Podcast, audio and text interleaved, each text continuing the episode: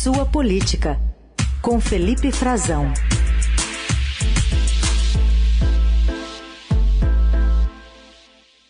Tudo bem, Frazão? Bom dia. Oi, Carol. Bom dia para você. Bom dia, Heisen. Bom dia para os nossos ouvintes. Bom dia. Vamos falar então sobre as novidades ali nessa seara. Temos a, a decisão do, do, presidente do TSE, ministro Edson Fachin, endurecendo a sua postura em relação às Forças Armadas, negando o pedido dos militares para terem acesso aos dados de eleições passadas e também a exclusão de um militar do grupo de fiscalização porque ele divulgava fake news nas redes sociais. É, Carol. Ontem foi um dia bastante agitado nessa seara, né? Nessa disputa sobre a narrativa dominante em relação à confiança ou não das urnas eletrônicas. A questão de fundo é essa. Não podemos perder isso de vista. E os militares estão envolvidos pela primeira vez com isso, com claramente uma decisão política, uma determinação do governo. Se não houvesse essa determinação de que eles se engajassem na, na investigação, na apuração da segurança do sistema, isso certamente não haveria, não ocorreria nesse ano, como já não ocorreu no passado. Basta lembrar que eles também foram credenciados em 2019 para atuar nas eleições municipais de 2020 e nada fizeram. Ontem eu tive uma conversa com técnicos do tribunal que justificaram, Carol, por que o ministro Fachin estava negando o acesso a certos dados. A negativa oficial, ela, claro, vai de encontro à legalidade, prevendo que é, na, nos regulamentos que os militares não poderiam mais acessar certos dados de eleições passadas que eles estavam pedindo que o prazo para solicitar esses dados já havia se encerrado das eleições de 2014 e 2018 e que fica aparecendo né, que eles estão querendo auditar eleições passadas e eles não foram credenciados para aquelas eleições. Eles estão atuando, manifestaram interesse para auditar e fiscalizar as eleições de 2022. Portanto, tem que se limitar a esse papel.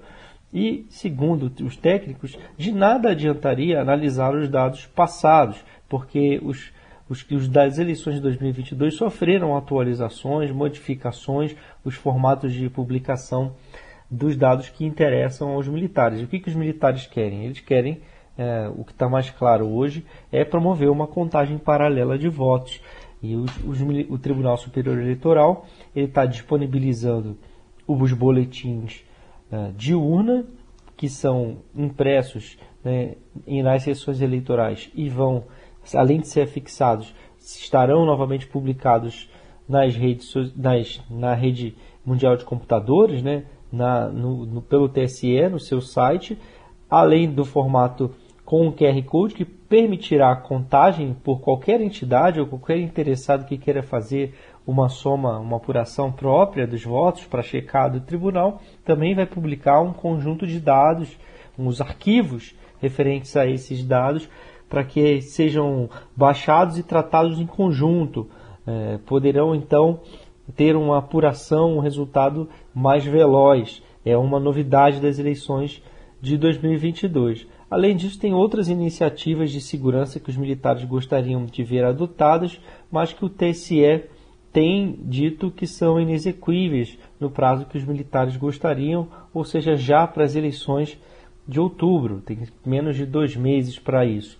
O fato é que todos esses argumentos técnicos têm dado munição, alimentado o discurso do presidente Bolsonaro, que está nessa disputa de narrativa com a corte para ver se a população acredita que a eleição é ou não é, segura, é transparente, se o voto da pessoa é, é, respeitado, a vontade popular. E isso coloca em dúvida, é claro, é, toda a legitimidade do sistema político brasileiro.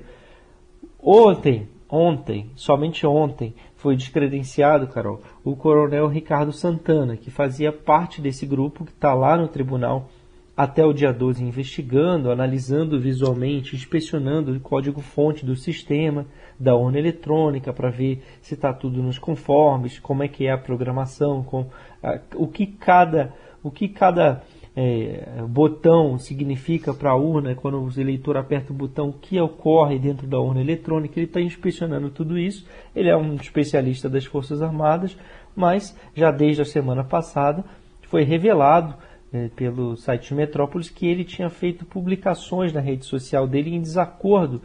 Era Voltou. um uso mais profissional e menos militante de redes sociais, ainda que pessoais. O militar ele não pode, não pode se identificar como militar nas redes sociais, é recomendado que não use farda, não ostente os títulos, é, a patente, mas ele pode ter perfis nas redes sociais sendo usado de acordo com o que prevê o Estatuto dos Militares e o Regulamento Disciplinar do Exército, que impedem manifestações políticas. E ficou claro que, além de manifestar-se politicamente, ele próprio questionava as urnas eletrônicas que ele se propôs a investigar. Aqui, então, sim, havia uma incongruência. Então, o tribunal tomou essa decisão, atropelando o Exército, porque o Exército reconhece que demorou demais para tomar a decisão de escolha de quem seria o substituto do coronel Ricardo Santana, que segundo eles, algo que já estava eh, sendo preparado desde a semana passada, quando o caso veio a público. Fato é que eles acabaram sendo atropelados e, embora insatisfeitos com a decisão do Faquin eh, de tomar essa decisão publicamente, de mandar um ofício descredenciando o coronel, eles entendem por que ela foi tomada. Todos entendem que há uma robustez dos elementos e que a postura do coronel Ricardo Santana ela tumultua bastante a participação das Forças Armadas na fiscalização das urnas eletrônicas, contamina todo o processo que já vem sendo eh, alvo de disputa política, Carol e Reis. O problema é que o escolhido ontem à noite, que era o Tenente Coronel Gleison Acevedo da Silva, que trabalha junto, na mesma área, no Centro de Desenvolvimento de Sistemas do Exército, mesma área do Ricardo Santana, ele também fez publicações de viés políticos. No passado, é claro, mas pediu o ex-presidente Lula na cadeia, fora Dilma Rousseff, apoiou manifestações do impeachment, isso tudo estava nas redes sociais dele e ele havia sido escolhido e subiu no telhado na uhum. noite de ontem. O caso deve ser encerrado hoje com a escolha de um outro nome, portanto, porque ele também é, falhou nesse regulamento disciplinar do Exército em seguir as normas das redes sociais e quase que a defesa escolhe novamente alguém que tinha poderia ter sua atuação questionada por posicionamentos políticos. Muito bem, tudo isso aí me fez lembrar aquela musiquinha. Pararararara. É, só pedindo desculpas ao Dedé e ao Didi e em memória ao Mussum e ao Zacarias também. Mas tem outro assunto aqui, é, o Frazão, aqueles exercícios militares de, da, da, China em Taiwan iriam acabar no domingo, mas foram estendidos, né? E, e o que, que se espera do Brasil em relação a isso? É, é Raíssa, aliás, tem um exercício militar amanhã aqui em Brasília. É, na verdade, não vai ter em Brasília, na esplanada dos ministérios, quando uh, no ano passado a gente viu a votação do voto impresso, a gente viu um desfile. Você vai se recordar de tanques da Marinha, de blindados, um, um, por causa da Operação Formosa, que é aqui no entorno de Brasília, em Goiás. Vai ter amanhã novamente a edição, sem essa passagem é, casuística que ocorreu ano passado aqui em Brasília. Isso não vai ter. Mas tem outros exercícios militares que também usam munição real, como esse do, da Marinha do Brasil aqui em Formosa. Está um lado do outro lado do mundo, mas é, aqui em Brasília está sendo acompanhada a posição do Brasil também a respeito disso, porque o país tem um assento no Conselho de Segurança das Nações Unidas. E se um conflito é, se iniciar, é, e isso está no radar já há algum tempo, Heisen e Carol, o Brasil pode ser levado a se posicionar de alguma maneira.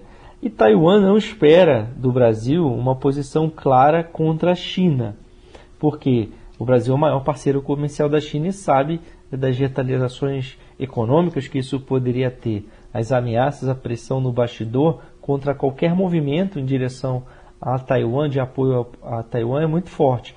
Eu conversei na semana passada com diplomatas de Taiwan que estão aqui no Brasil estão aqui na qualidade de representantes comerciais, porque não os países eh, não têm relação diplomática, o Brasil não entende Taiwan, não o reconhece mais como um país, mas como parte da China. O Brasil reconhece um princípio basilar que é o uma só China, um princípio da política externa de Pequim, de que trata Taiwan como uma província rebelde que está fora do controle eh, do continente chinês há vários anos na disputa da guerra civil interna deles. E, e o Brasil, pelo menos o governo Jair Bolsonaro, antes até da eleição, o então candidato Bolsonaro visitou Taiwan.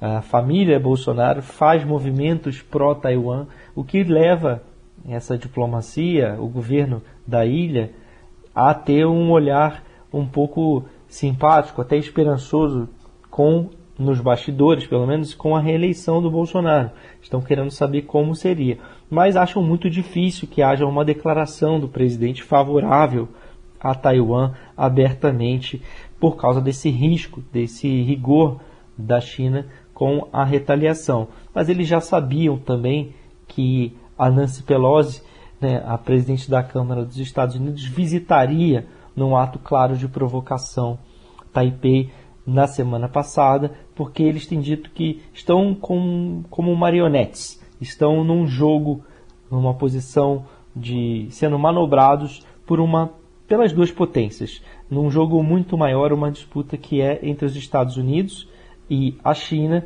e que a cada uh, linha vermelha que a China risca, os americanos vão lá e fazem questão de pisar em cima dessa linha para provocar os chineses. A reação a prometida era de exercícios militares eh, da China, que esperava-se que terminassem, estão continuando nessa semana com o uso de munição real e Taiwan também está in, iniciando, né, fazendo seus exercícios de defesa no estreito para poder eh, demonstrar alguma capacidade eh, de reação. Heisen e Carol.